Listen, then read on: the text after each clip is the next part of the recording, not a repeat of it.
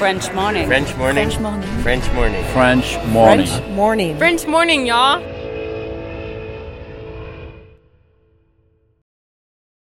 Cet épisode a reçu le soutien de la CFE. La CFE, vous connaissez? C'est la Caisse des Français de l'étranger et il s'agit d'une caisse de sécurité sociale créée en 78 pour les Français résidant hors de France. Maladie, maternité, accident du travail ou encore retraite.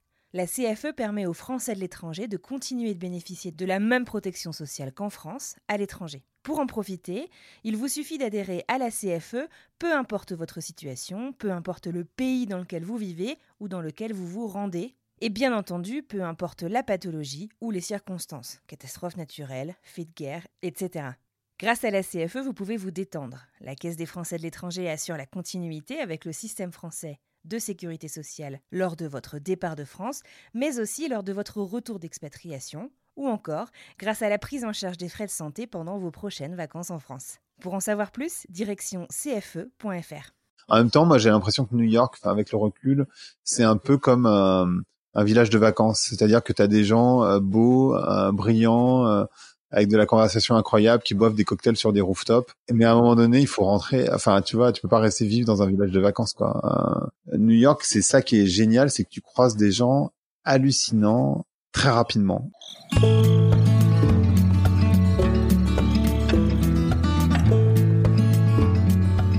Bienvenue sur French Expat, le podcast.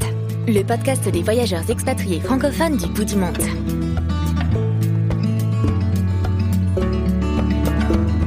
Bonjour à toutes et à tous et bienvenue dans l'épisode 9 de la saison 2 de French Expat, le podcast. Moi c'est Anne Fleur, je vous parle depuis Boston aux États-Unis et aujourd'hui je vais vous présenter un fellow podcaster, un véritable slasher. Certains l'appellent le papa du marketing digital en France. J'ai le plaisir d'accueillir Grégory Pouy du célèbre podcast Vlan. Dans ce tout nouvel épisode, Grégory va nous raconter comment les voyages ont profondément influencé qui il est devenu aujourd'hui. Tout commence en Angleterre, du côté de Birmingham pour les études, puis ça continue au Luxembourg, spoiler, il a détesté, pour enfin passer quelques années à New York, dans un New York tout bonnement magique. Imaginez un peu passer votre première soirée à Manhattan avec Alicia Keys, rien que ça. Dans cet épisode très riche, nous allons discuter de la culture au travail dans ces différents pays, de l'influence des réseaux sociaux qui renforcent parfois la FOMO, vous savez, la fear of missing out, la peur de manquer un moment lorsqu'on est loin de chez soi, mais aussi l'impossibilité de ne pas être politique dans le monde dans lequel on vit. Et ça tombe bien, demain c'est les élections américaines et on en parle pas mal, ainsi que des techniques de communication et de désinformation de Trump à la fin de l'épisode. Nous avons aussi rencontré un tout petit souci technique dans les 5 dernières minutes de l'épisode. Euh, on vous offre donc pas la même qualité audio que celle à laquelle on prétend.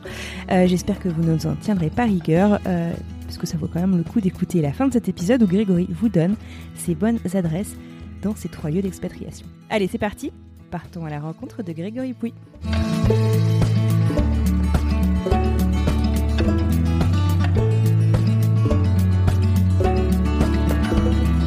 Bonjour Grégory, Bonjour à toi.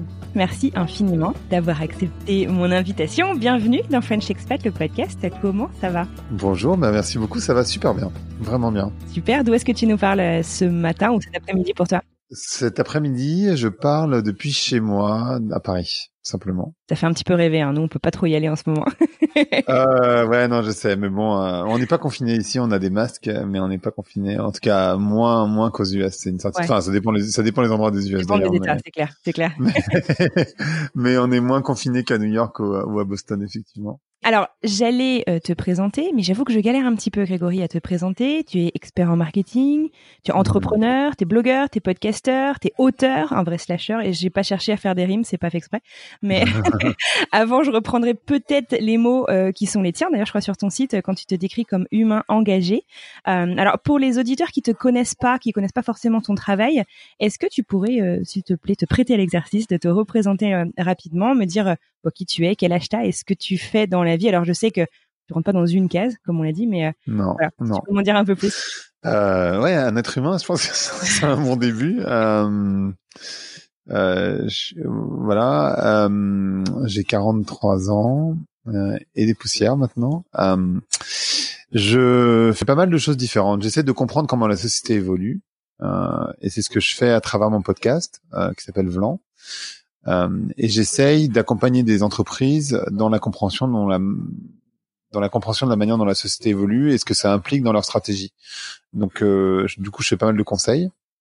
Euh, mais aussi des conférences, euh, donc des conférences euh, inter-entreprises, mais aussi des conférences publiques. En parallèle de ça, je suis aussi professeur à HEC Dauphine de marketing, nouvelle génération, je peux appeler ça comme ça. Enfin, je suis un prof de marketing, quoi, en gros. Et puis, j'ai aussi créé une boîte de, de production de podcasts pour les marques qui s'appelle Plink. Euh, qui est spécialisée sur les podcasts que moi j'appelle B2P, c'est-à-dire business to professional, c'est-à-dire salariés, investisseurs, clients B2B, partenaires, etc. Et voilà, après, je, oui, j'ai écrit un bouquin et, euh, et c'est déjà pas mal. ouais, ouais, je, veux dire, ton, ton, quotidien est plutôt chargé quand même, hein, ça doit pas être, euh, ça doit pas t'ennuyer.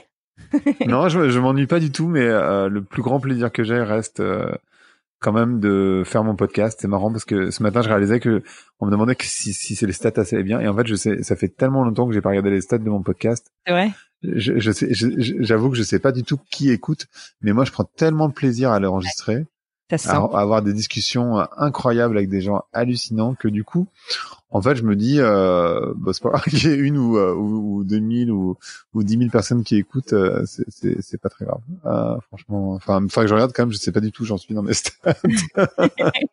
T'as un podcast, euh, c'est vrai, qui est vraiment génial. Alors, tu le sais, aujourd'hui, on va parler de tes expatriations, de tes voyages à l'étranger. Mmh. Avant de mmh. rentrer dans le vif du sujet, est-ce que tu pourrais me parler un petit peu du petit Greg euh, Où est-ce que tu as grandi? Est-ce que qu'est-ce que tu rêvais de faire quand tu étais petit?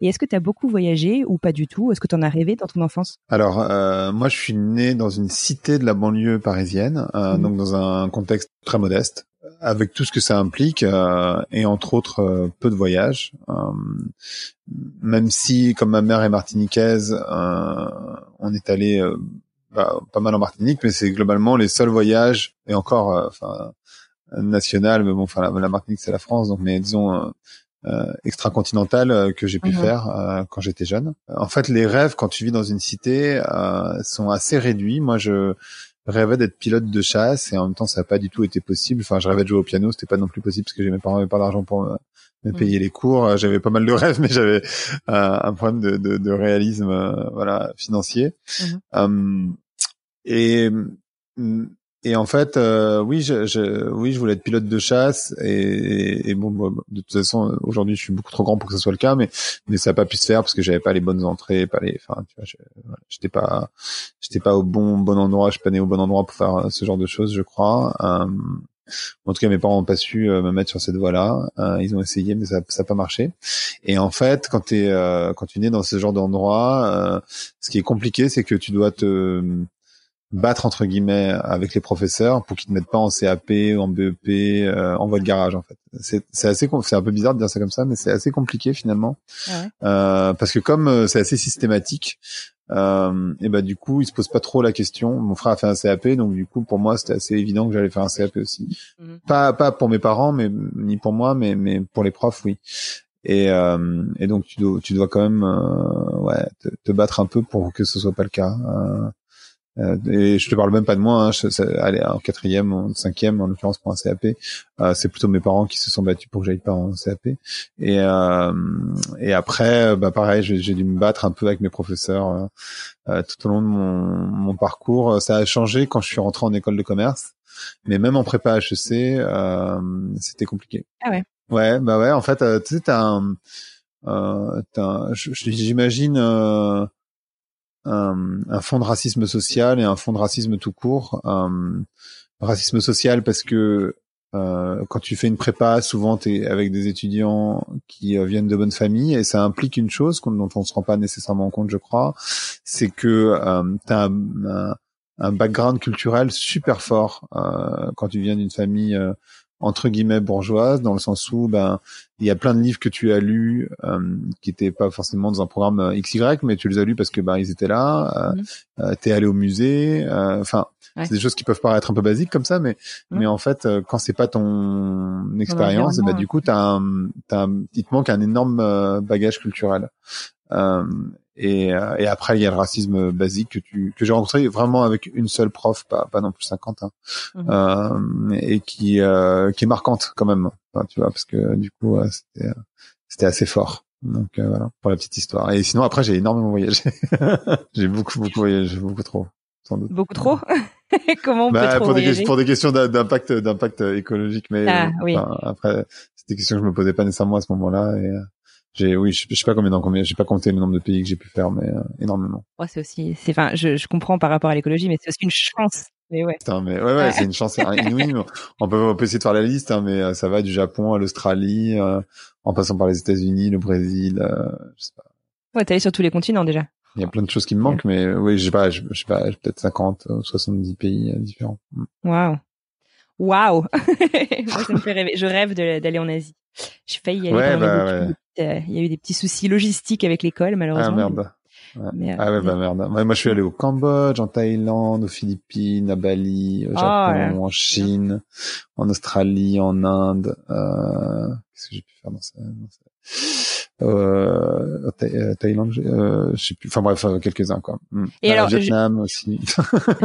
Génial. C'est, franchement, c'est, moi, je suis hyper jalouse.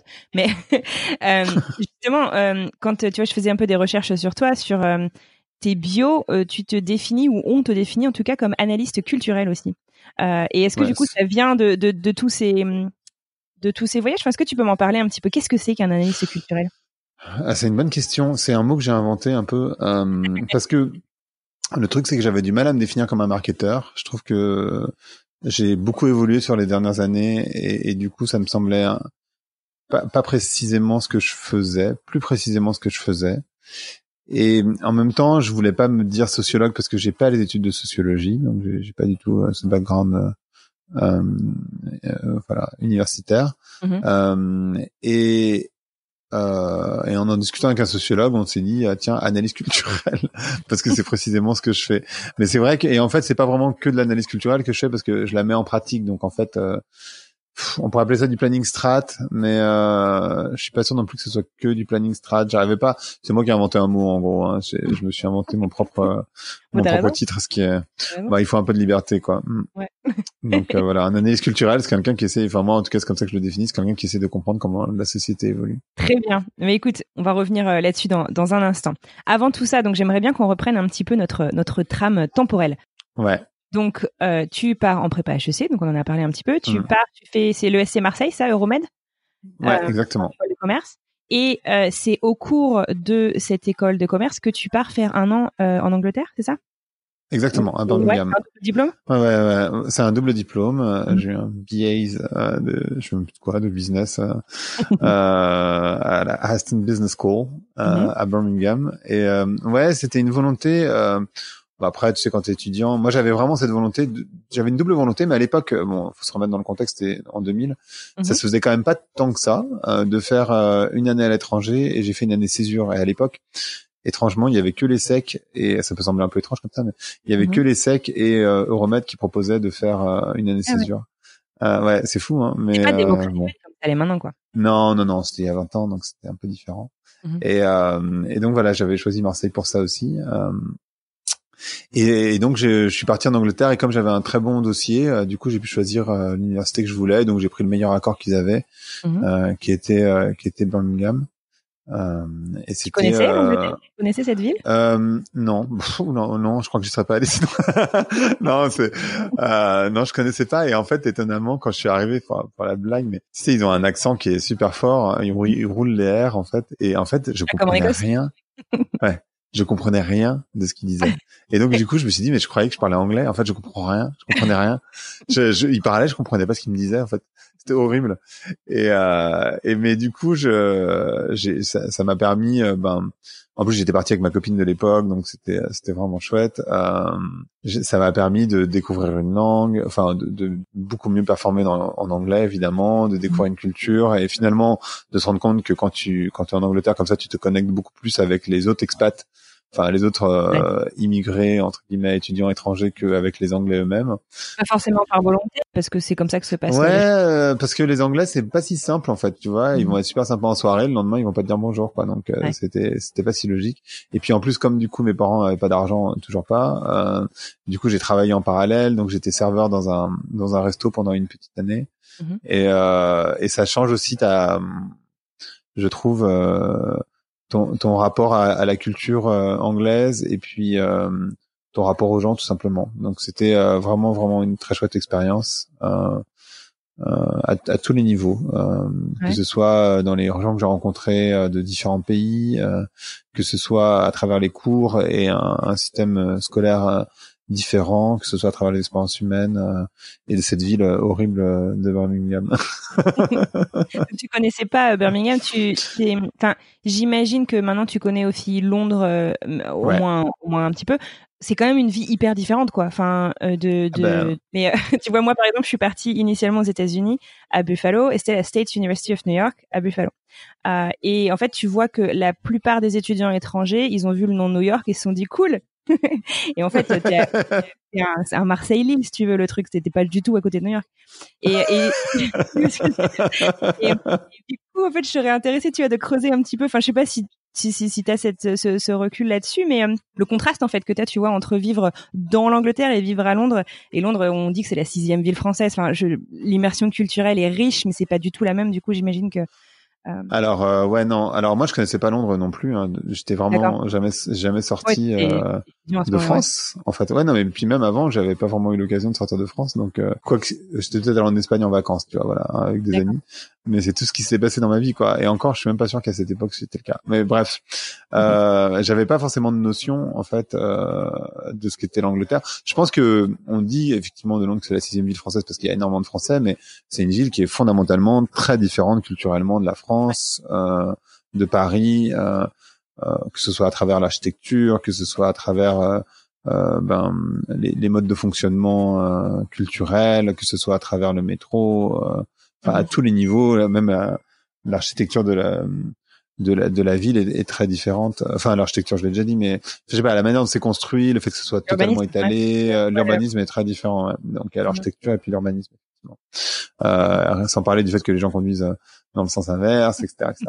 euh, mais euh, Birmingham, j'avais pas d'idée préconçue. Moi, j'étais juste, juste euh, hyper excité de partir. En fait, en fait, quand t'as pas de notion euh, de moi, euh, j'avais pas de notion vraiment de Londres et j'avais pas forcément de notion de Birmingham. J'étais juste content, euh, hyper excité d'aller à l'étranger en fait, avec la peur que ça, enfin, qui s'associe naturellement, mais mais ouais, super excité et de découvrir un, un, nouveau pays. Et comme j'avais pas d'attente particulière, en tout cas, tu vois, quand on parle de, de bonheur, souvent on dit c'est euh, euh, les attentes moins la réalité. Moi, euh, comme mes attentes étaient, tu vois, relativement faibles entre guillemets, la réalité était forcément chouette. Donc c'était plutôt plutôt une bonne expérience et j'avais pas j'avais pas de point de comparaison avec Londres puisque je connaissais pas Londres à l'époque. Donc effectivement, j'y suis allé pas mal de fois depuis, mais mais euh, mais c'est vrai que c'était pas c'était pas une ville que je connaissais. Et alors il y a un truc je sais plus euh, où est-ce que j'ai lu ça ou euh, je t'entendais peut-être dans un podcast je sais plus. Tu parlais donc de ton expérience et tu disais qu'en fait en Angleterre tu avais un peu cette peur c'était le faux mot quoi fear of missing out parce que tu étais finalement loin euh, alors ok, t'es pas l'autre bout du monde, mais t'es comme suffisamment loin pour pas pouvoir rentrer tous les soirs ou tous les week-ends. Euh, et t'avais l'impression de manquer des trucs en France. Donc, étant ta première expérience peut-être loin de la maison, tu peux m'en parler un peu? Ouais, il y a, y a, deux choses qui se sont passées, enfin dont je me souviens vraiment de manière assez précise. Euh, la première, c'est ce que tu décris, c'est-à-dire que quand tu es loin de chez toi, enfin en tout cas moi c'est comme ça que je l'ai vécu, je dis pas que c'est une généralité. T'as l'impression que tes amis font des trucs incroyables. Euh, sans toi. Et, euh, et en fait, t'as vraiment, alors l'expression FOMO n'existait pas à l'époque, mais euh, t'as vraiment ce, ce FOMO de dire, mais en fait, je suis en train de passer à côté de euh, ce que font mes potes, euh, ça a l'air incroyable, ça a l'air génial, etc. Et en fait, c'est vrai que j'avais vraiment ce truc, euh, ouais, de, de, de, de rater. et donc, je connectais énormément. On écrivait encore beaucoup de de lettres à l'époque euh, et de longs emails. Euh, moi, j'écrivais des lettres. Mhm. Enfin, j'ai beaucoup écrit de lettres euh, quand j'étais plus jeune. Et maintenant, ça se fait beaucoup moins évidemment, mais mais je trouve ça toujours très chouette d'en recevoir et de les écrire quand c'est des choses importantes. Aujourd'hui, finalement, le, papier a pris une importance plus particulière. Et donc, j'essayais de, de rester connecté. On avait, moi, j'y vivais dans la STU, donc en fait, on n'avait pas vraiment de téléphone non plus. Puis en fait, à l'époque, évidemment, t'imagines bien qu'on n'avait pas de téléphone portable. C'était pas du tout la. Enfin, il faut. Enfin, c'est pareil, c'est toujours la même chose. Ça, ça semble je, pourtant je suis pas grabataire, hein, mais euh, mais mais, non, mais... technologiquement c'est loin quoi. Euh, c'est-à-dire que moi, moi j'ai eu mon premier téléphone portable quand je suis rentré à Ouais, non. Euh, je suis rentré à, quand je suis rentré à Subdeco en donc en 97. J'avais j'ai eu mon premier téléphone portable. Qui évidemment, il n'y avait pas de smartphone à l'époque. Hein. Et euh, évidemment, quand je suis parti en 98 en Angleterre, euh, j'avais pas de téléphone portable. Il n'y avait pas de forfait international. Ça aurait coûté hyper cher. Donc, euh, tu vois, il y avait un téléphone pour 12. Et euh, donc, t'avais pas l'occasion d'avoir cette connexion, euh, voilà. Et puis pareil, Internet était beaucoup plus lent. Enfin, ça n'a strictement, enfin, tu vois, c'était, on était ah, encore sur des modems. Il n'y a pas d'ADSL. Euh, oui, voilà, c'est ça. Donc en fait, la connexion, euh, et c'est ça qui génère aussi le FOMO, je crois. Enfin, pas que, mais tu, tu, peux beaucoup moins connecter avec tes amis nécessairement. Et le deuxième truc qui m'a vachement marqué, enfin c'est une anecdote mais je trouve ça drôle, c'est un matin je me suis réveillé, j'étais super, bon, je suis plutôt, je suis plutôt de nature joyeuse, mais je me suis dit super heureux en fait. Putain, c'est fou, je suis tellement heureux aujourd'hui, c'est génial. Et en fait, je regarde et je réalise que en fait, simplement, il faisait beau. Euh, le ciel n'était pas gris, quoi. et c'était suffisamment rare pour euh, pour. Euh, ouais, et en fait, c'est là où tu te rends compte de, du rôle du soleil sur ton niveau ah, de bonheur. Ouais. C'est incroyable. Euh, parce qu'en fait, tu faisais gris là-bas. Tu t'habitues à la pluie, en fait. Tu arches la pluie, tu n'en as plus rien à foutre, il pleut, quoi. c'est c'est la normalité. Euh, et ouais, ouais, c'est c'est assez marrant à expérimenter. c'est marrant, c'est clair. D'accord. Alors donc du coup, tu fais donc cette année euh, là-bas en Angleterre, et puis bah vient la fin de ton diplôme, tu rentres en France. Comment se passe ton ton retour en France? Et est-ce que euh, puisque donc on va y revenir, tu tu tu, tu es reparti euh, et tu as fait quand même beaucoup beaucoup de choses à ton à ton retour. je serais curieuse en fait de voir un peu comment ce retour t'a un peu poussé dans tes retranchements et t'a fait rebondir sur la suite. Ouais, ben en fait, quand tu quand tu reviens, enfin en tout cas pour moi, euh, j'étais super content de revenir. Euh, c'est une super expérience, mais j'étais très content de revenir aussi pour toutes les raisons qu'on a évoquées. Euh, et en fait, euh, t'es content de revenir et ça dure pas très longtemps parce que t'as carrément envie de repartir ensuite. Euh, et ça, euh, ouais, c'est vraiment une expérience que que j'ai eue, que j'ai pas eu. On en reparlera quand je suis rentré de New York, mais mhm. Mais en tout cas, euh, à cet âge-là et euh, avec cette expérience-là, j'avais juste envie de repartir et, et c'était euh, génial. et puis, tu vois, enfin, ouais, c'était c'était une super expérience vraiment. Et, et je et j'ai j'ai eu ce goût pour l'international à, ce moment-là. Ça m'a, enfin, encore une fois, ouvert à énormément de cultures différentes. Donc, tu vois, intellectuellement, c'est très très fort en réalité. en tout cas, pour moi, ça l'a été. Ouais, je, j'ai pas, moi, comme j'ai une nature heureuse, euh, j'ai pas eu vraiment, tu vois, de dépression ou quoi que ce soit de, de, mhm. de ce genre-là. J'avais pas, j'avais juste envie d'avancer en fait. Et, euh, et donc euh, quand je suis rentré, euh, j'ai voulu enchaîner avec cette histoire de de d'année césure. Mhm. Donc en fait, j'ai j'ai tout de suite enchaîné avec une année césure. Je suis pas rentré à l'école. Et j'ai fait deux stages de six mois. Et ensuite seulement, je suis allé à l'école juste pour six mois, parce qu'en fait, il y a un stage de troisième année, comme euh, dans toutes les écoles, j'imagine. Mhm. Enfin, je, je, suppose que les programmes ont un peu changé, même si je suis prof, je suis pas les programmes euh, des écoles. Euh, ah bah d'accord. Ah bah, bah non, je, moi, je suis prof, j'interviens ou je donne des cours, etc. Mais je, je, je suis pas responsable pédagogique. oui, oui, non, mais bien sûr. euh, non, non, je sais. Et donc voilà, en fait, je suis resté à Paris. en réalité, quand, quand je suis rentré, j'ai fait un stage de six mois chez Cara à l'époque, qui est une agence d'achat d'espace mhm. publicitaire. Et ensuite, j'ai fait six mois dans une boîte qui n'existe plus, qui s'appelle Nous, qui est un câble opérateur, qui s'appelle ah Numéricable aujourd'hui. Ah ouais. Et euh, voilà, et c'était euh, une expérience incroyable. Euh, et du coup, j'ai eu énormément de chance parce que il se trouve que euh, je me suis fait embaucher par Nous à la sortie de l'école. Donc, euh, j'ai pas fait de stage de troisième année. Ce qui, à l'époque, peut sembler anecdotique, mais en fait, on était en, en mars 2001 et euh, comme chacun le sait, en septembre 2001, quand les gens sont sortis de stage pour trouver un job, avec le 11 septembre, ah euh, on se retrouve un petit peu comme dans la situation où les étudiants doivent se retrouver aujourd'hui, c'est-à-dire euh, bah, c'est un peu compliqué quoi. Septembre 2001, pour se remettre dans le contexte, euh, euh, pour trouver du, un job, c'était un petit peu un petit peu hardcore. Et moi, j'avais déjà un CDI depuis mars, donc j'ai eu ouais, vraiment beaucoup de chance à ce moment-là. Et alors du coup, tu restes combien de temps chez chez nous?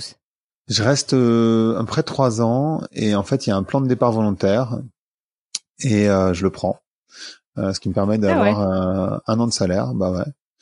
Et euh, bah ouais, parce qu'en fait, quand on te propose, enfin, quand t'es si jeune, que moi j'avais ouais deux ans et demi, trois ans d'expérience, on me propose un an de salaire. C'était 30 000 euros à l'époque, mais moi ça me paraissait le bout du monde.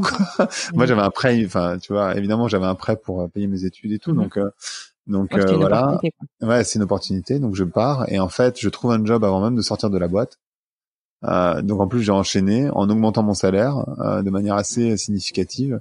Euh, Donc c'était juste génial et du coup de ces 30 000 euros là, ça m'a permis d'avoir un apport pour acheter un appartement que j'ai revendu avant-hier. Voilà. Ah, euh, donc 16 ans après, exactement. Donc c'était il y a 16 ans. Et euh, donc je vais dans les produits capillaires professionnels. Euh, Une boîte s'appelle euh, Goldwell. Entre temps, je me retrouve un peu au chômage. Euh, euh, non, c'est après le chômage, pardon. Euh, je me retrouve donc chez Goldwell, euh, donc qui appartient à un groupe qui s'appelle KO. et donc j'avais fait du service B2C, j'avais fait de la conquête et de du client, enfin de la, la, la, fidélité client. Et là, je me retrouve à faire du B2B en produit, mhm. donc avec des produits capillaires. Et euh... Alors pour ceux qui connaissent pas B2B, B2C, c'est euh, ah business to consumer, c'est ça? Et sinon business to business? Donc c'est on va aller vendre à des individus, enfin des individus euh, genre euh, toi comme moi, ou on va aller vendre à une entreprise en fait. Et donc la manière, euh, la, la, les stratégies d'approche sont différentes. C'est ça que Grégory est en train d'expliquer. ouais, ouais, exactement. Pardon. Alors effectivement B2B, B2C, B2B2B, B2B2C. Mais oui, effectivement, euh, c'est des acronymes, pardon. et donc je me retrouve à faire du commerce avec des coiffeurs pour vendre des produits capillaires assez haut de gamme. Et c'est très marrant de tomber dans une société. Enfin, moi, j'étais dans. Enfin, là pour le coup, c'est un, deep dive euh, culturel parce que je me retrouve. Euh, enfin, je passe d'une société de service où il y avait chez nous des gars, euh, enfin des personnes brillantes, vraiment brillantes. Euh, le, le, directeur général de Spotify, c'était un de mes collègues à l'époque. la directrice générale d'une des banques de, de BNP, c'était euh, une de mes boss à l'époque. Enfin bref, c'était vraiment des gens brillants. Et je me retrouve avec euh, des commerciaux, parce que c'était une toute petite structure, qui en fait historiquement étaient des coiffeurs, euh, à faire la tournée des coiffeurs avec eux. Euh, mmh. et à parler de euh, enfin tu vois de, de, de trucs très triviaux genre le sexe avec la coiffeuse enfin voilà c'est des trucs vraiment et changement de décor ouais un gros changement de décor changement culturel aussi parce que moi j'étais considéré comme le parisien qui avait fait des études supérieures qui eux étaient pas du tout leur culture. Donc tu vois il y a une forme de défiance de méfiance par rapport à ce profil là qui était le mien. Euh, et puis euh, voilà une, aussi une forme de racisme bête et méchante pas forcément des commerciaux mais des coiffeurs quand tu vas les voir naturellement. Enfin, tu vois, moi, en plus à l'époque, si tu veux, moi, je bossais en costume. Euh, euh, en tout cas chez nous, ce qui est assez comique parce que ça fait bien longtemps que j'en ai pas remis, mais à part pour des mariages, mais mais oui, à l'époque, on était quand même dans des dans des c'était c'était pas la banque pourtant, hein, mais euh, enfin fallait s'habiller et tout. C'était c'est bizarre. Euh, donc voilà, je fais ça. Euh, et puis euh, Goldwell fonctionne. Enfin, c'est une question XY, mais peu importe, je me retrouve au chômage. Je, me fais pas, je me fais pas licencier, mais je me retrouve au chômage quand même. Euh, la, la, boîte fait cessation de paiement, enfin bref, pour plein de raisons XY, mais parce que ça avait, bon, je pourrais t'expliquer dans le détail, mais ça n'a pas beaucoup d'intérêt. Euh, donc je me retrouve au chômage et là, en fait, je me retrouve euh, vraiment hyper angoissé parce que je venais d'acheter cet appartement, donc euh, j'ai parlé, ouais. euh, avec quand même cette peur de pas avoir d'argent parce que c'est là d'où je viens et, et donc euh, tu mhm. vois vraiment cette angoisse hyper forte et je sais pas quoi faire. Et donc à ce moment-là, je décide d'ouvrir. En fait, j'en parle avec un de mes mes anciens étudiants, ouais. Euh, étudiants n'importe quoi, effectivement, pote d'école, euh, Emmanuel Vivier, qui me fait ouvrir un blog à l'époque. Donc on est en 2005. Très très à l'époque, je sais pas du tout pourquoi. Euh, ouais, c'est un des premiers blogs. Ouais, enfin pas un des premiers, mais c'était dans la vraiment au tout début de la grosse tendance des blogs. Quoi, on va dire. Il y a un petit moment, les blogs ont, pris vraiment en 2003, mais c'était vraiment les précurseurs en 2003. Mhm. Donc 2005, c'est vraiment encore très tôt. Euh, dans le blog. Et je me dis, bah, ça va faire une sorte de CV amélioré, etc. Donc, je me lance dans le blog, euh, qui commence à très bien marcher, mais néanmoins, je rentre chez Bouygues Télécom.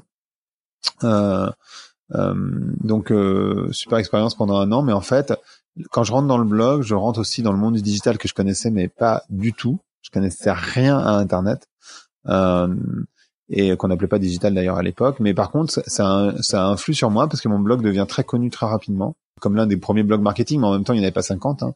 Euh, donc, on, on, se rencontre, on discute, nanana. Et en fait, je me rends compte à quel point euh, Bouygues Télécom est pas sur la bonne voie. C'est-à-dire qu'en fait, ils sont complètement retardés euh, sur leur manière d'envisager euh, la, la, société, comment ça bouge, Internet, pas les réseaux sociaux, ça n'existait pas encore à l'époque, mais mais tous mhm. ces éléments-là, tu vois. Et euh, et donc là, euh, et on arrive à ma deuxième expérience d'expatriation, je décide d'aller chez Vanksen. Donc en fait, Vanksen, c'est une agence de communication qui a été créée qui, a été créé par Emmanuel, donc la personne qui m'avait dit de créer un blog à l'époque. Ah, euh, voilà, c'est pour ça que, que je fais le lien. Euh, et je et en fait, il y avait très peu d'agences à l'époque euh, qui étaient digitales. Enfin, ça n'existait pas hein, en réalité. Il y avait euh, bah, qui était hyper expert, on faisait du buzz à l'époque. On avait un blog qui s'appelait Culture Buzz. Euh, et je deviens directeur général d'une agence qui c'est de l'influence. Donc on est en 2005, 2006 ah pardon. Donc c'est très euh, très tôt hein, évidemment euh, l'influence euh, c'est en fait l'influence enfin aujourd'hui c'est c'est très répandu. À l'époque c'était t'es influenceur parce que tu avais un, espace en ligne en gros il n'y avait pas de segmentation beauté marketing photographie t'étais influenceur point. Donc je fais ça et et je je monte aussi le festival du film viral. Donc on, on lance le film viral. C'est au moment de la création de Buzzman aussi qui est une agence de communication à Paris assez connue euh, mm. donc c'était les tout débuts du buzz, du viral, et moi j'étais dans cette vague-là, donc hyper en avance entre guillemets. J'ai eu cette chance euh, par rapport aux tendances. Et je mm-hmm. commence à donner mes premières conférences et nécessairement, euh, je là je suis vraiment au taquet du digital. Mon blog devient le premier blog marketing en France. Euh, je fais pas mal de, je commence à faire des formations, des conférences. Je suis euh, parmi les premières personnes sur Twitter en, France, euh, sur Facebook, etc. Donc, tu vois, je me suis inscrit sur Twitter, c'était en 2007. Ça, enfin, il faut se remettre dans le contexte. 2007, c'était en fait pour être sur Twitter, il fallait envoyer des SMS en Angleterre. Il n'y avait pas d'application, ah, évidemment. Bah non, il n'y avait pas de smartphone. Mais euh, euh, maintenant, bah ouais, la, 2007 c'est la sortie de l'iPhone et l'iPhone avant qu'il y ait Twitter dessus, si tu veux, il s'est passé un peu de temps. Donc euh, on n'imagine pas, mais c'est vrai que voilà, à l'époque c'était pas du tout euh, comme aujourd'hui évidemment. Et, euh, et donc voilà, j'étais vachement en avance de phase. Et, et donc je vais au Luxembourg et c'était un peu le la, la Avec punition quoi. Du coup. Avec Vanxen et ça c'était un peu la punition parce que franchement le Luxembourg. Euh, c'est ça, j'ai entendu en parler. Tu disais que tu rentrais tous les week-ends parce que tu supportais pas. C'était horrible, horrible. Franchement. Qu'est-ce que t'as pas aimé? Euh, tout. Euh, c'est petit, euh, les gens sont pas sympas, il se passe rien. Enfin, franchement, c'est pas. Je pense que c'est génial quand t'es en famille. Mais sincèrement, j'ai déjà, j'étais pas en famille. J'avais une copine qui était qui habitait Paris. Ah et non, ça aide pas. Mais même comme ça, il y avait rien à faire, quoi. Enfin, désolé pour les personnes du Luxembourg. et puis pour le coup, le racisme était beaucoup plus prégnant au Luxembourg. en fait, il y avait un double racisme. Il y avait le racisme envers les Français, parce qu'en fait, euh, les Luxembourgeois, euh, comme les salaires sont très élevés au Luxembourg, euh, il y a beaucoup de Français qui viennent y travailler. Ils aiment pas trop ça quand même. Et puis, il y avait bon le racisme lié à ma couleur de peau, de manière assez, assez classique que j'avais déjà vécu par ailleurs, mais qui était plus fort quand même au Luxembourg. Donc tout ça faisant, ouais, j'ai pas passé ma meilleure vie au Luxembourg, on peut pas dire. Mmh. Euh, quand même trois ans. Trois ans, ouais, trois ans, mais parce que en fait, euh, c'était pas le Luxembourg, c'était l'agence que je trouvais géniale et on faisait des trucs incroyables. Professionnellement génial, mais personnellement. Ouais, ça. Professionnellement incroyable et voilà. Mais en fait, donc du coup, je décide de rentrer à Paris et en fait, je vais dans une plus grosse agence euh, qui à l'époque s'appelait New Run, qui maintenant s'appelle s'appelle Publicis Lux pour euh, monter un département en 2009 sur le social media. Donc c'est le, moment du lancement des pages Facebook. Euh, et je, je, crée le département. Donc j'embauche une dizaine de personnes euh, et euh, je lance euh, voilà le, le social dans une grosse agence digitale. On était 200, ce qui me permet d'apprendre à travailler de manière internationale aussi. Tu vois, je, je faisais la stratégie de Tagoyer au niveau global. Parce que, enfin, tu vois, quand tu es dans une agence comme Vanxen et que tu fais du buzz, à l'époque, en tout cas, c'était ah on a une queue de budget, on a 15 000 euros, est-ce que vous feriez pas un film? Tu vois, le, c'était ça le, c'était ça le truc. Et, euh, et donc du coup nécessairement ça, ça change pas mal la donne et j'y reste euh, deux ans. Mm-hmm. Euh, entre temps, euh, du coup, je voyage quand même pas mal. Je vais faire des conférences en Chine, au Vietnam et autres. Euh, Ouais, ouais, ouais, non, c'est super, vraiment, euh, vraiment incroyable. Mais je pars parce que je me dis finalement, euh, grâce à mon blog, j'ai construit une crédibilité hyper forte entre temps. Tu vois, ça fait maintenant à ce moment-là huit ans que j'ai mon blog. Euh, je, en fait, je, je passe, enfin, comme il y avait très peu d'experts du digital, je passe dans tous les médias. Je suis sur le journal de 20 heures, d'envoyé spécial, dans énormément de choses, euh, donc une très forte visibilité euh, sur des sujets que personne comprend à l'époque. Donc en fait, j'ai des clients qui viennent me voir en permanence Euh, et je me dis finalement l'agence euh, ne me sert à rien parce qu'en fait tu vas en agence quand t'as pas de clients. Et tout le monde me poussait pour euh, créer mon, ma boîte et je n'osais pas le faire. Mais en fait, à un moment donné, je me décide et donc je me suis lancé en indépendant en 2012 euh, pour accompagner. Ouais, c'est il y a huit ans maintenant. Et pour accompagner des boîtes dans leur stratégie. donc ça a évolué évidemment au fur et à mesure des années, mais et je suis parti aux US, euh, donc à New York pour une fille. Euh, ah. ouais, Enfin, non, la première fois, je suis parti avec euh, ma copine de l'époque. Là, je suis parti pour elle, c'est un peu différent. Euh, qui vivait à New York euh, à ce moment-là. Et, euh, et donc, je, je, je, je pour un, pour un visa au One, euh, que toi, tu dois connaître. C'est un visa pour ce qu'on appelle les talents. Mais en fait, parce que moi, j'étais indépendant, donc j'avais pas vraiment une société qui pouvait me payer un visa. J'étais pas investisseur non plus. Donc en fait, le visa One, c'est le seul que je pouvais faire en réalité. Euh, donc je play, euh, ça coûte un peu d'argent et euh, un an après, j'arrive à New York, la fille me largue euh, pour, pour, la pour la blague, donc c'était euh, pas le contexte euh, idéal parce que tu arrives dans un pays pour une fille qui te largue quand tu arrives, donc c'est c'est super. Ouais, c'est un peu dur. Euh... Et toi, du coup, t'étais parti pour être avec elle ou t'avais aussi un peu ton rêve américain euh... Franchement, euh, en fait, euh, quand tu remets dans le contexte, je suis parti pour elle, clairement. Ouais. Mais c'est vrai que j'avais jamais été à New York, j'étais jamais allé aux US, simplement. Euh, ah ouais, d'accord. Donc, c'est encore une sacrée découverte, quoi.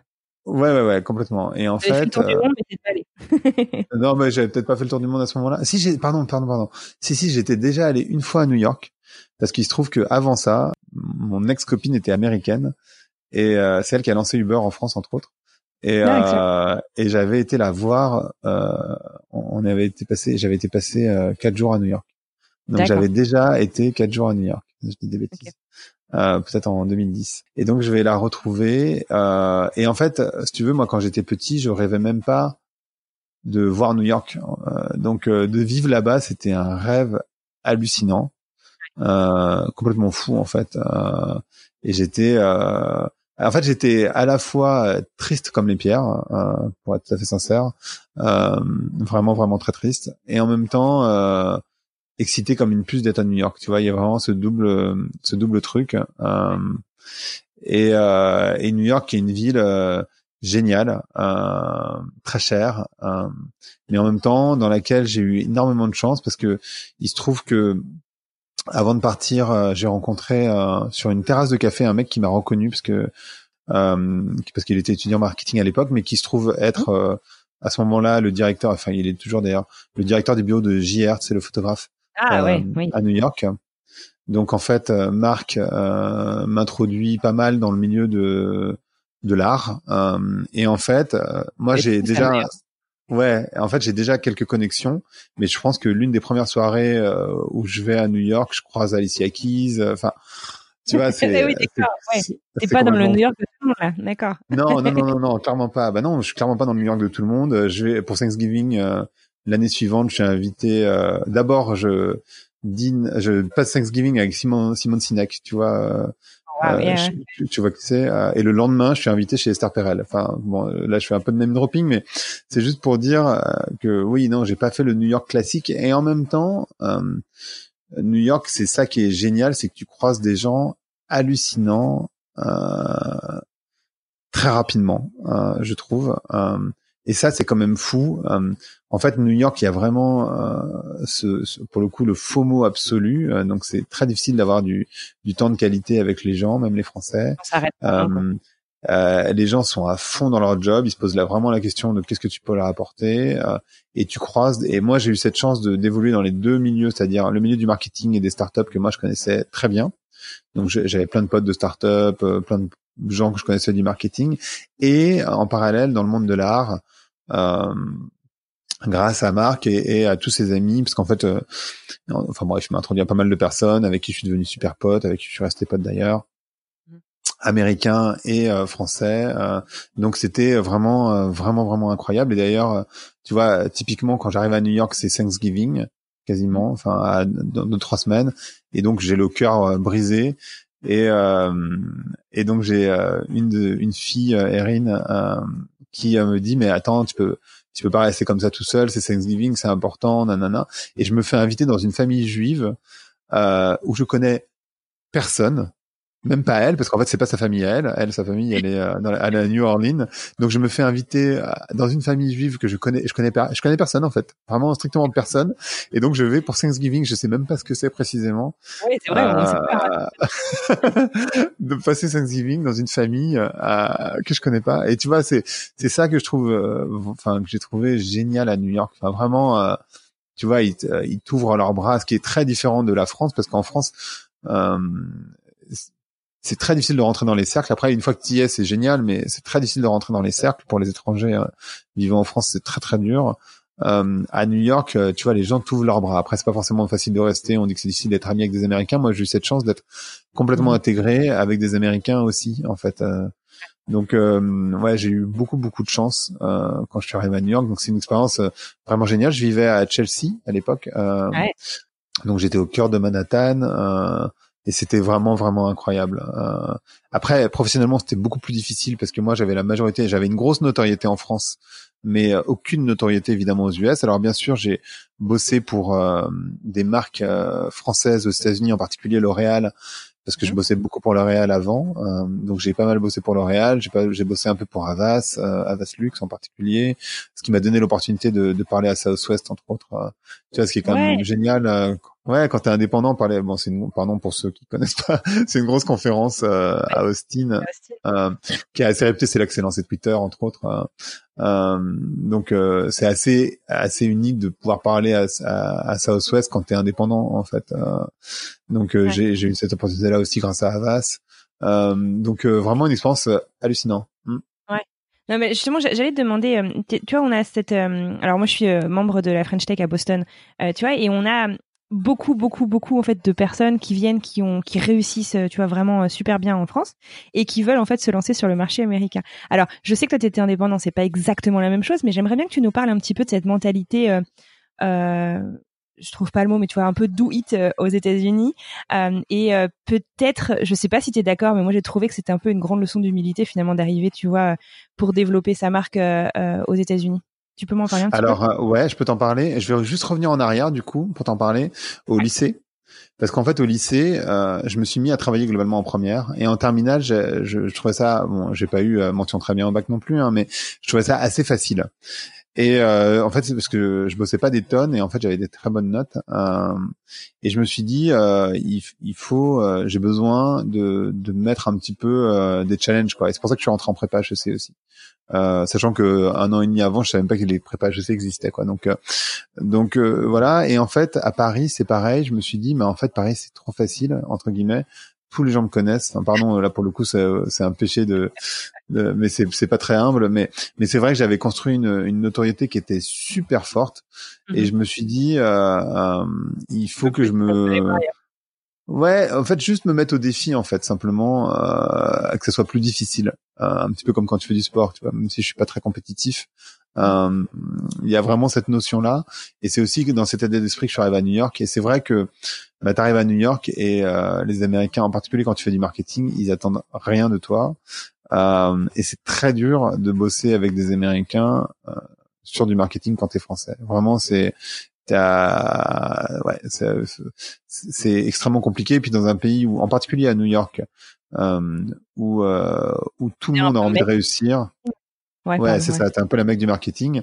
Tout le monde veut réussir. Euh, donc en fait, euh, t'es avec des gens qui sont extrêmement brillants. Mmh. Et, et ouais, ouais, c'est ça te rend extrêmement humble nécessairement parce que tu, c'est très dur, tout simplement. C'est pas du tout la même culture. C'est pas la même manière de se présenter non plus. Moi, je, les, les, Américains sont super forts en sales speech. Moi, c'est un truc que je sais pas du tout faire, me vendre. Donc, euh... c'est vrai que le storytelling à l'américaine, c'est hyper cliché. Ah non, mais c'est ah mais c'est des c'est des artistes. Ah mais c'est ah, ouais. ah non mais c'est c'est vraiment des artistes. Non mais c'est super puissant. Hein. Enfin vraiment c'est euh, c'est incroyable leur capacité à te raconter comment ils ont euh, réinventé le monde quoi. C'est hallucinant parce qu'en fait tu y crois. Enfin non mais c'est c'est. Je quand j'écoute des ah pitchs mais. ah non, tu vois les, tu vois les gens et tu te dis putain, mais le mec est trop, enfin le mec, la personne, elle est trop forte quoi. Et en fait non, tu vois, euh, c'est juste qu'ils savent très bien raconter des histoires. Et finalement, tu sais, sur les trois ans que j'ai passé là-bas, j'ai quand même beaucoup bossé pour des marques françaises principalement ou pour des Français vivant aux États-Unis. Tu vois la, la marque américaine pour laquelle j'ai bossé, c'est Vera Wang. Mhm. Euh, parce qu'en fait la présidente était française et du coup je l'ai accompagnée un petit peu. Mais sinon, euh, très majoritairement, euh, les marques pour lesquelles j'ai bossé sont des marques. Soit je bossais avec la France en direct, soit je bossais pour des marques françaises ou des Français depuis New York. J'ai eu beaucoup de mal et j'ai pas vraiment réussi d'ailleurs. moi non, même j'ai pas réussi du tout à bosser avec des non non non non non, j'ai pas réussi à faire ça. C'est super. Surtout à New York, ça doit pas être facile quand même. D'accord. Ouais, non, non, vraiment, ils, ils te prennent de haut. En plus, enfin, sur le marketing en particulier, je pense que quand tu es développeur, c'est l'histoire est très différente. Mais mm. euh, sur le marketing, ils considèrent que vraiment t'as rien à leur apprendre. Et en plus, comme tu sais pas raconter l'histoire, euh, bah du coup, euh, voilà. C'est après, en même temps, euh, tu vois, chez L'Oréal, quand je faisais beaucoup, j'ai fait beaucoup de formations euh, sur le social media et euh, pour les équipes digitales, tu vois. Donc, tu es quand même sur une niche et tu vois, pour le coup, ça se passait super bien. J'avais eu la, formation la mieux notée de l'année, etc. Donc euh, ça, j'arrivais euh, malgré tout. Hum, mais par contre, euh, faire du conseil ou quoi, c'était super dur. Enfin, j'ai pas réussi. Et puis c'était L'Oréal, tu vois. Il y avait beaucoup d'Américains, mais c'était quand même une boîte française. Du coup, au final, tu restes combien de temps à New York? Je reste trois ans. Euh, mon visa durait trois ans. Visa One, c'est trois ans et demi. Euh, je reste trois ans parce que malgré tout, le cœur brisé. Euh, mais euh, mais surtout en fait, alors c'est pas très rigolo, euh, mais mon père décède à ce moment-là. Enfin, il a une crise cardiaque et du coup je et puis il décède quelques mois après. et là, en fait, pour moi, je me suis dit qu'il fallait, enfin même si j'ai un frère, je voulais pas laisser ma mère tout seule, toute seule. Donc du coup, je suis rentré.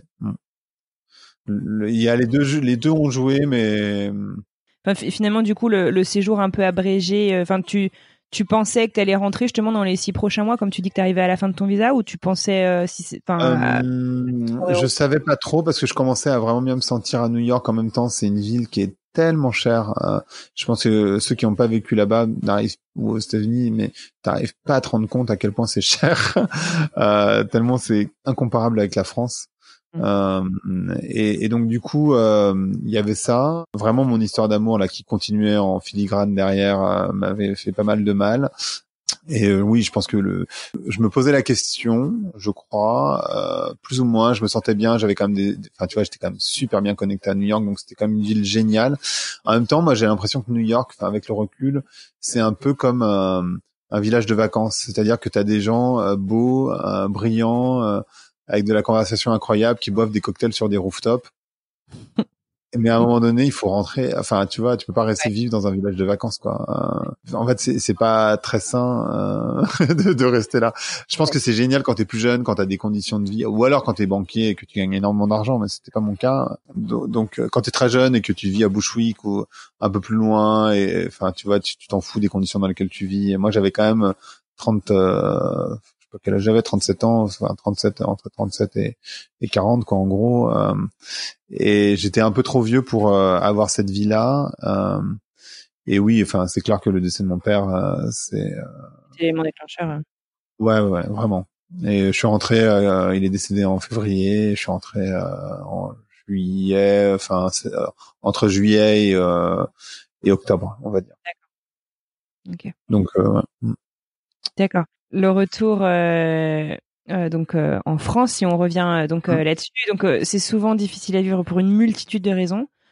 Moi, j'ai l'impression, mais tu vas me dire si je suis complètement à côté de la plaque, que ça a été un peu ton envol en fait professionnel, ton deuxième envol professionnel. En fait, j'arrive à, à, Paris. je suis très content d'entrer parce que je suis plus proche de ma mère je suis très content de rentrer parce que je m'éloigne de cette histoire d'amour qui m'avait quand même pas mal détruit. Pardon, elle est très présente, mais en même temps, sincèrement, euh, c'est très difficile pour moi de séparer New York de, de cette histoire. Bien sûr. Euh, et, euh, et en fait, euh, la fille euh, quitte New York et me rejoint. Donc. Euh, ah oui, d'accord, retournement de situation là. donc je, je, vis ma meilleure vie euh, à Paris à ce moment-là, euh, sauf qu'elle me requitte six mois après. Hein, donc, euh, voilà. c'est ah ouais, c'était une histoire très compliquée. Donc euh, donc euh, voilà et en fait euh, cette rupture et le retour à Paris signe effectivement le début du podcast. Mhm. et donc une réinvention. En fait, quand je rentre à Paris, si tu veux, c'est une situation qui est compliquée pour moi parce que j'ai plus de notoriété, comme je suis parti pendant un petit moment. Euh, enfin, en tout cas, beaucoup moins. Les journalistes sont passés sur d'autres personnes, etc. Euh, euh, les clients m'ont un peu oublié, donc j'ai besoin de me refaire entre guillemets un mmh. nom. Euh, j'ai besoin de refaire mes connexions. Euh, et même si j'ai eu cette expérience à New York, qui pèse quand même malgré tout, les gens sont voilà c'est génial, euh, il a vu autre chose, etc. En particulier, il est en avance sur le marketing. Euh, mhm. Ben, c'est pas si simple. C'est pas si simple. Donc, j'ai entendu dire effectivement un truc que j'ai trouvé hyper euh, fort et que je partage beaucoup, c'est que finalement beaucoup de gens adorent les CV atypiques, mais ils les embauchent pas en fait. Non. Bon, moi, je cherchais pas de travail, mais mais je cherchais juste des missions en fait. Oui, oui. Et, et c'était quand même beaucoup moins simple, sincèrement beaucoup moins simple. Euh, aussi aussi parce que à cause entre guillemets de cette histoire, j'avais arrêté d'écrire sur mon blog.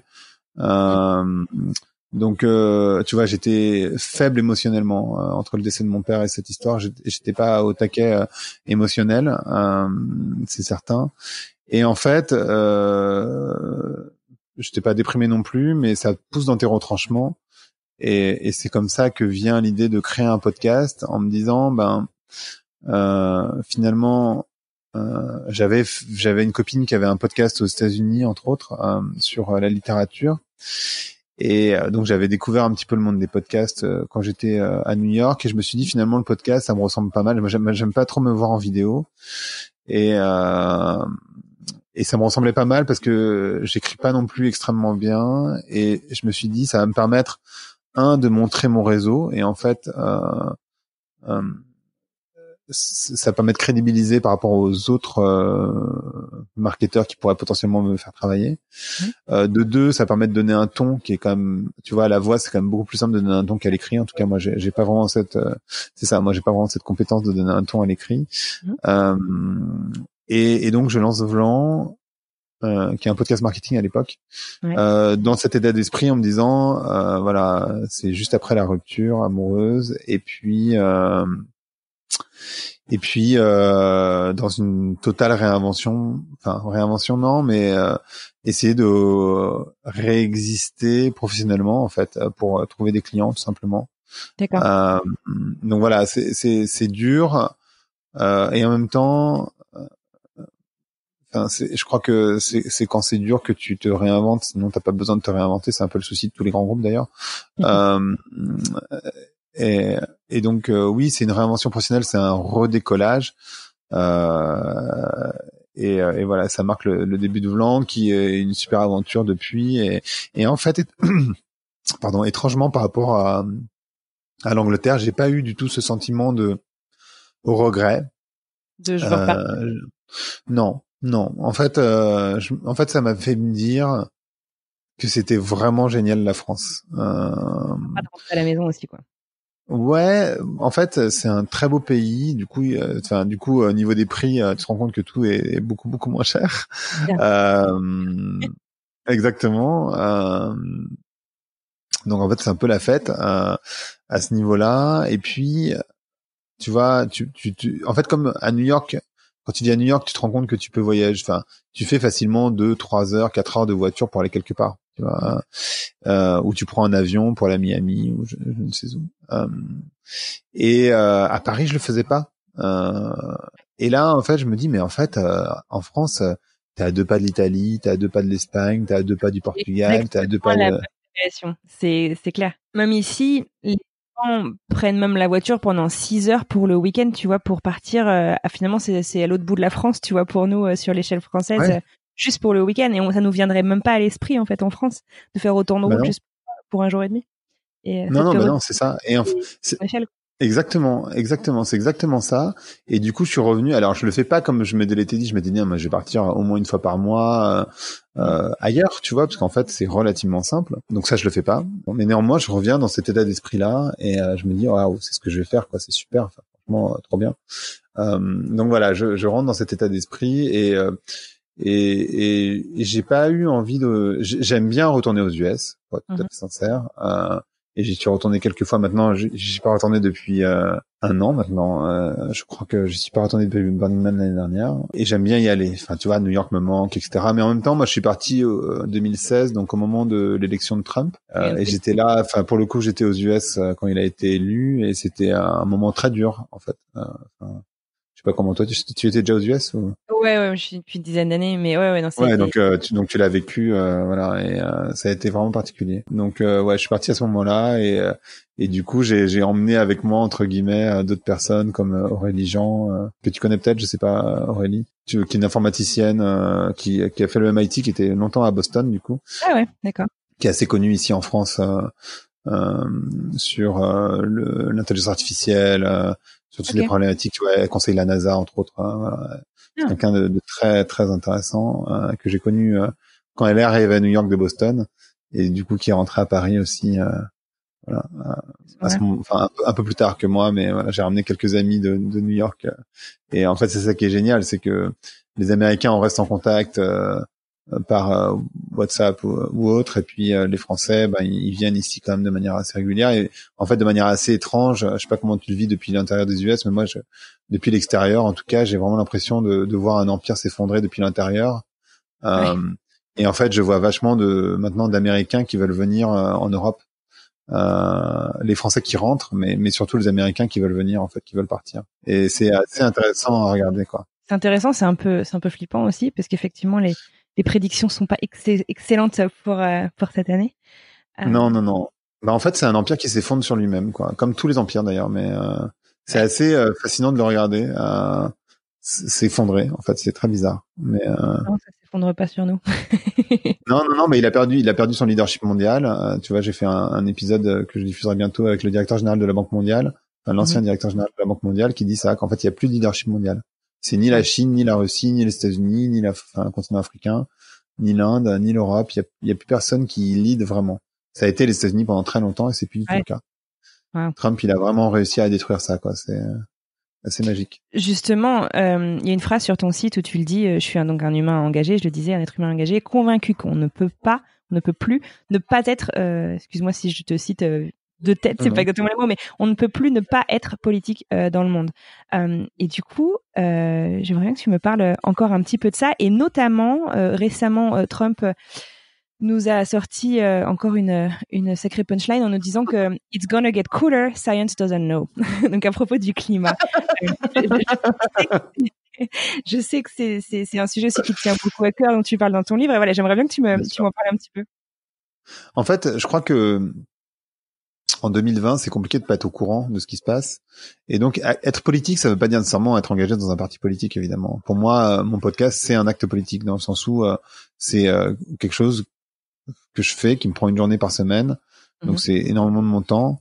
et en même temps, qui pour moi permet aux gens de faire évoluer leur conscience sur différentes typologies de sujets. Donc en, ça, c'est un acte politique. et la manière dont je fais mon travail aujourd'hui, c'est-à-dire d'accompagner des boîtes dans euh, leur transformation responsable. Euh, c'est pour moi, alors bien sûr, ça me permet de gagner de l'argent, mais c'est aussi un acte politique, euh, d'une certaine manière en tout cas. le fait d'écrire ce livre, c'est un acte politique. Le fait, de, voilà, on, est tous acteurs dans, dans, cette société acteurs, actrices évidemment. Et aujourd'hui, ça me semble un peu compliqué euh, de faire comme si ça n'existait pas et de se dire euh, c'est c'est le job des autres. Et en particulier pour les organisations, euh, moi je crois beaucoup au rôle des organisations, des entreprises.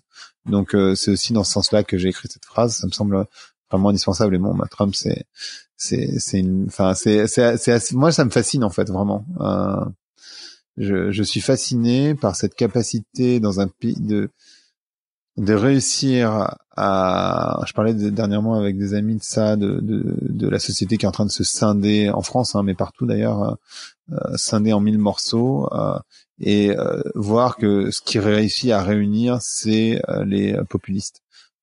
et Trump en est un exemple assez parfait. Il a scindé l'Amérique. Je sais même pas comment l'Amérique va réussir à se réconcilier, pour être sincère. Et en même temps, il a vraiment réussi à emporter avec lui des gens et alors bien sûr, il y a, les climato-sceptiques, c'est d'abord des gens qui ont peur euh, de la transformation. Euh, et qui donc en plus c'est assez en contradiction avec la culture américaine dans l'absolu hein. donc c'est compliqué euh, et en même temps enfin tu vois quand tu as un président qui dit autant n'importe quoi Et en même temps, la stratégie de Trump, elle a, il a, elle est quand même, elle est quand même super intelligente, c'est qu'il raconte tellement de conneries que du coup, il noie les trucs les plus importants. Ouais, ah ça c'est. En fait, en fait, les trucs les plus importants, tu les vois même plus dans le dans le flot de conneries qui sort. Et en fait, ça c'est une stratégie qui est vachement intéressante, c'est-à-dire que, euh, enfin, tu peux le faire au niveau individuel, c'est-à-dire que tu deviens tellement insupportable sur plein de trucs qu'un truc qui aurait paru euh, totalement, c'est comme par exemple, euh, tu es dans une relation abusive. Mmh euh, si tu tombes comme ça euh, dans ta relation abusive, tu vas dire non mais c'est quoi ce bordel? Mais jamais j'accepterais ça. Mais en fait, c'est le principe de, de, la de la grenouille dans. tu connais le principe de la grenouille dans la dans la dans dans l'eau bouillante? Non, pas du tout. Non? Alors je te l'explique. Tu mets une mmh. grenouille dans de l'eau bouillante, elle saute tout de suite, elle s'en va tout de suite mmh direct. Euh, quand tu mets une grenouille dans de l'eau froide, que tu mets sur le feu, qui monte en température, elle meurt dans l'eau. Euh, ah, c'est ouais. voilà. Et en fait, euh, c'est vraiment cette stratégie que Trump a, c'est-à-dire qu'en fait, il raconte tellement de conneries que du coup, les trucs les plus invraisemblables qui seraient jamais passés avant passent. Euh, et ça, c'est assez, c'est assez phénoménal de voir à quel point ça fonctionne en fait. C'est, enfin moi, ça, je suis assez fasciné vraiment euh, de ça. D'un point de vue humain, je trouve ça assez fou. C'est sûr. C'est c'est très très fascinant du ça de l'intérieur, hein, je te le dis. ah ouais, mais j'imagine. Non, mais fasciné, c'est pas forcément de dire, je suis pas admiratif. Hein. Je sais bien, je sais bien. Euh, pas fasciné de manière positive. je suis fasciné parce que je trouve comme tu peux être fasciné ouais, un tournement de quoi. Non, non, mais t'inquiète pas. je voudrais qu'on parle un petit peu de ton livre aussi, euh, du coup, qui est un peu dans la continuité donc de ton blog qui a évolué en podcast et qui débouche un peu sur, enfin, moi si je me trompe, hein, sur, mais sur sur ce livre.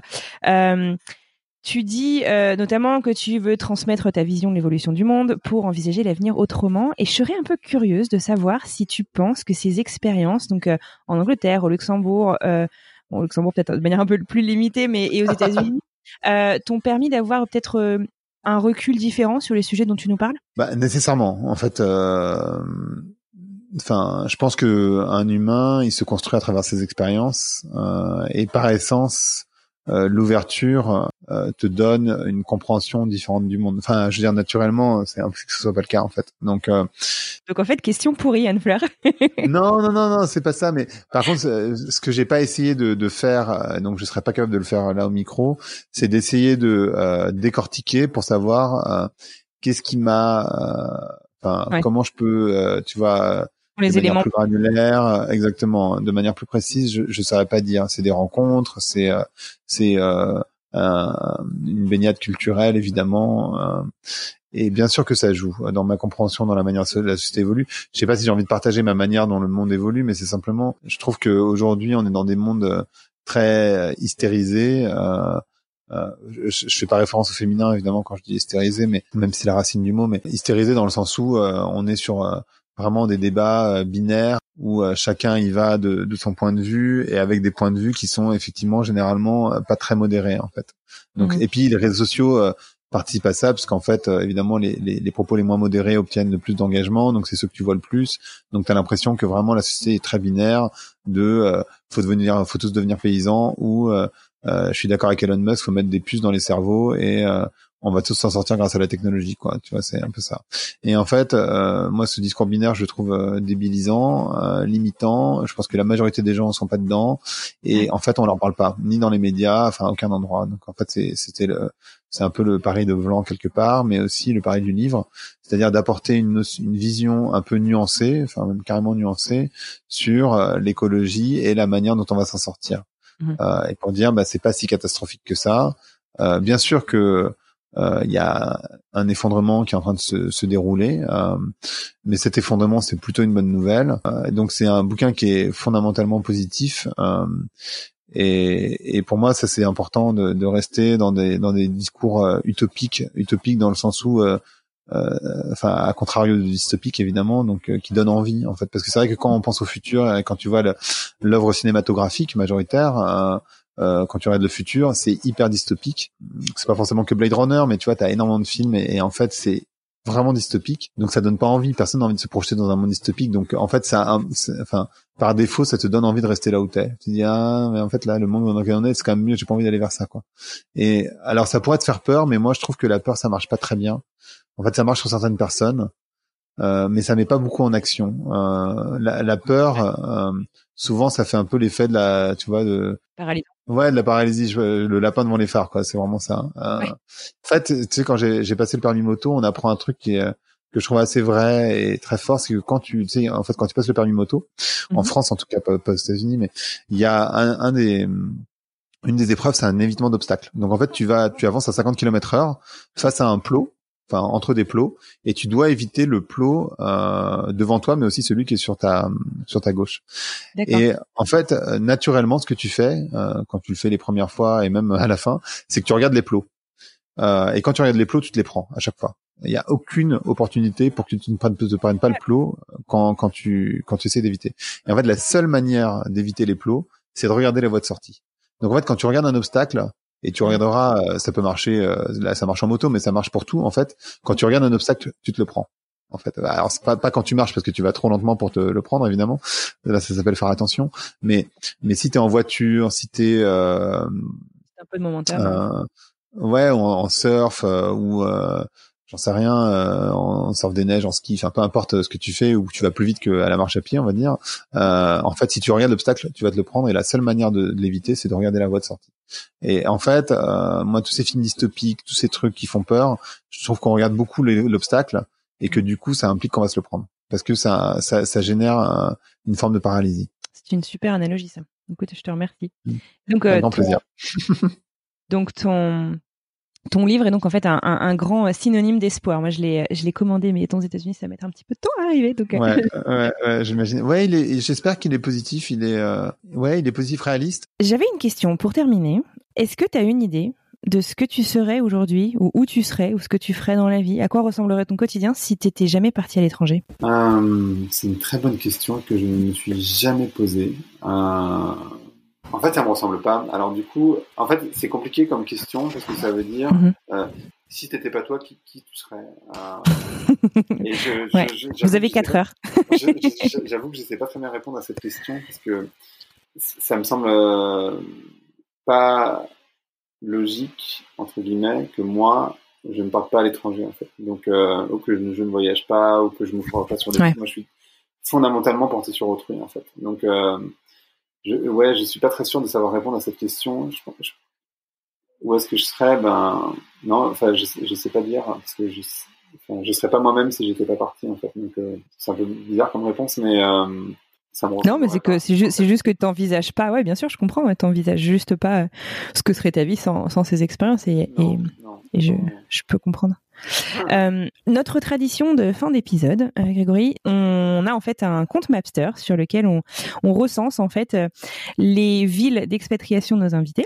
Et on essaye en fait de vivre, enfin de, de, retrouver des expériences propres à ces villes qui sont pas forcément des attractions touristiques, mais donc si pour toi j'avais trois choses à voir, alors que ce soit au Luxembourg, je sais pas, Birmingham ou à New York. Trois choses à voir ou à vivre ou à goûter ou à sentir. Ou, enfin, tu vois, trois choses qui pour toi sont oh, so New York ou Birmingham ou Luxembourg. Euh, Est-ce que tu aurais une idée de qu'est-ce que ce serait ces, ces trois endroits que tu me recommanderais? Ouais, euh, bah, moi, un truc que j'ai fait beaucoup à New York, évidemment, c'est courir sur euh, le pont qui sépare euh, Williamsburg, donc le Williamsburg Bridge, entre New York et, enfin, le Manhattan et Brooklyn.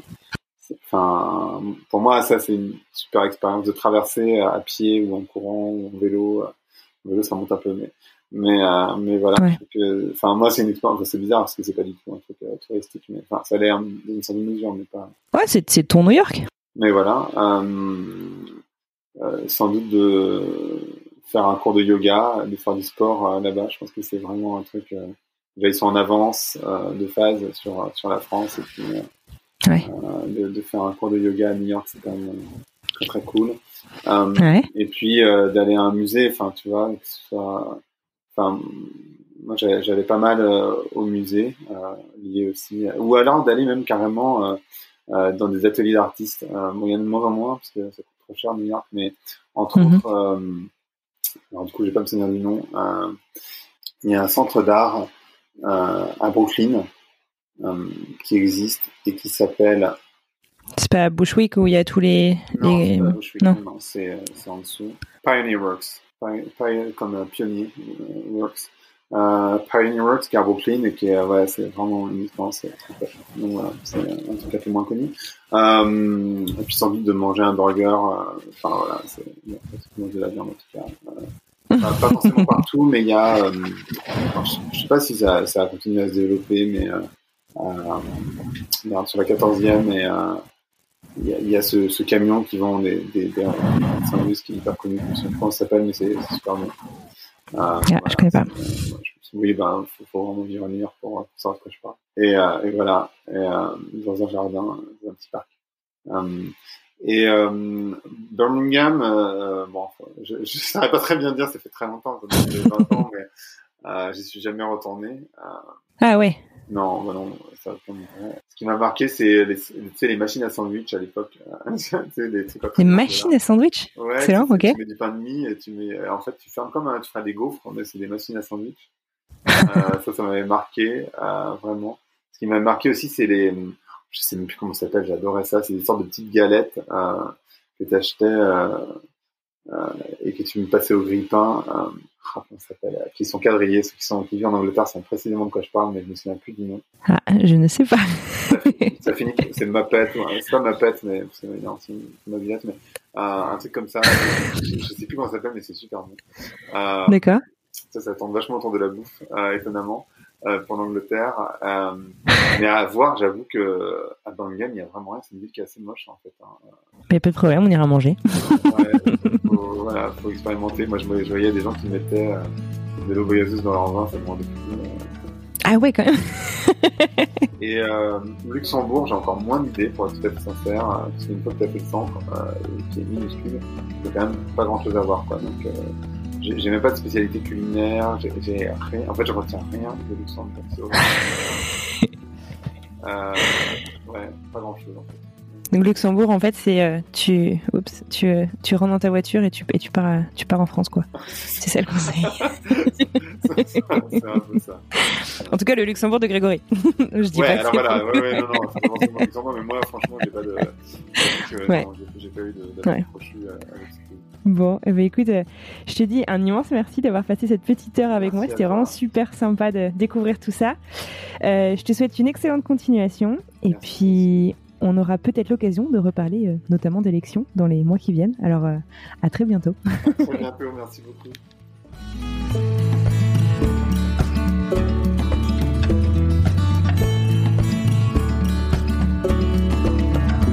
Et voilà, c'est la fin de ce tout nouvel épisode. Merci infiniment à vous d'avoir écouté cet épisode jusqu'au bout. J'espère qu'il vous a plu.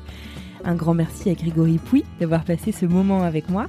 Si vous souhaitez euh, prolonger la conversation autour des différents thèmes qu'on a abordés dans cet épisode du podcast, rendez-vous sur les réseaux sociaux, notamment Facebook, LinkedIn et Instagram. Retrouvez la vignette de l'épisode et venez en discuter avec la communauté. D'ailleurs, abonnez-vous sur les différentes plateformes de réseaux sociaux. Ça vous permettra d'être toujours au courant des prochains épisodes. Si vous souhaitez soutenir le podcast, vous le savez, je vous le dis toutes les semaines, c'est impossible à ignorer. N'hésitez pas à vous rendre sur la plateforme d'écoute que vous utilisez maintenant pour nous écouter. Laissez 5 étoiles, abonnez-vous et puis le must du must, c'est laisser un petit commentaire, ça aide vraiment le podcast. Sur ce, je crois que c'est l'heure pour moi de vous souhaiter une excellente fin de journée, une belle semaine. Je vous dis à lundi prochain. Prenez soin de vous.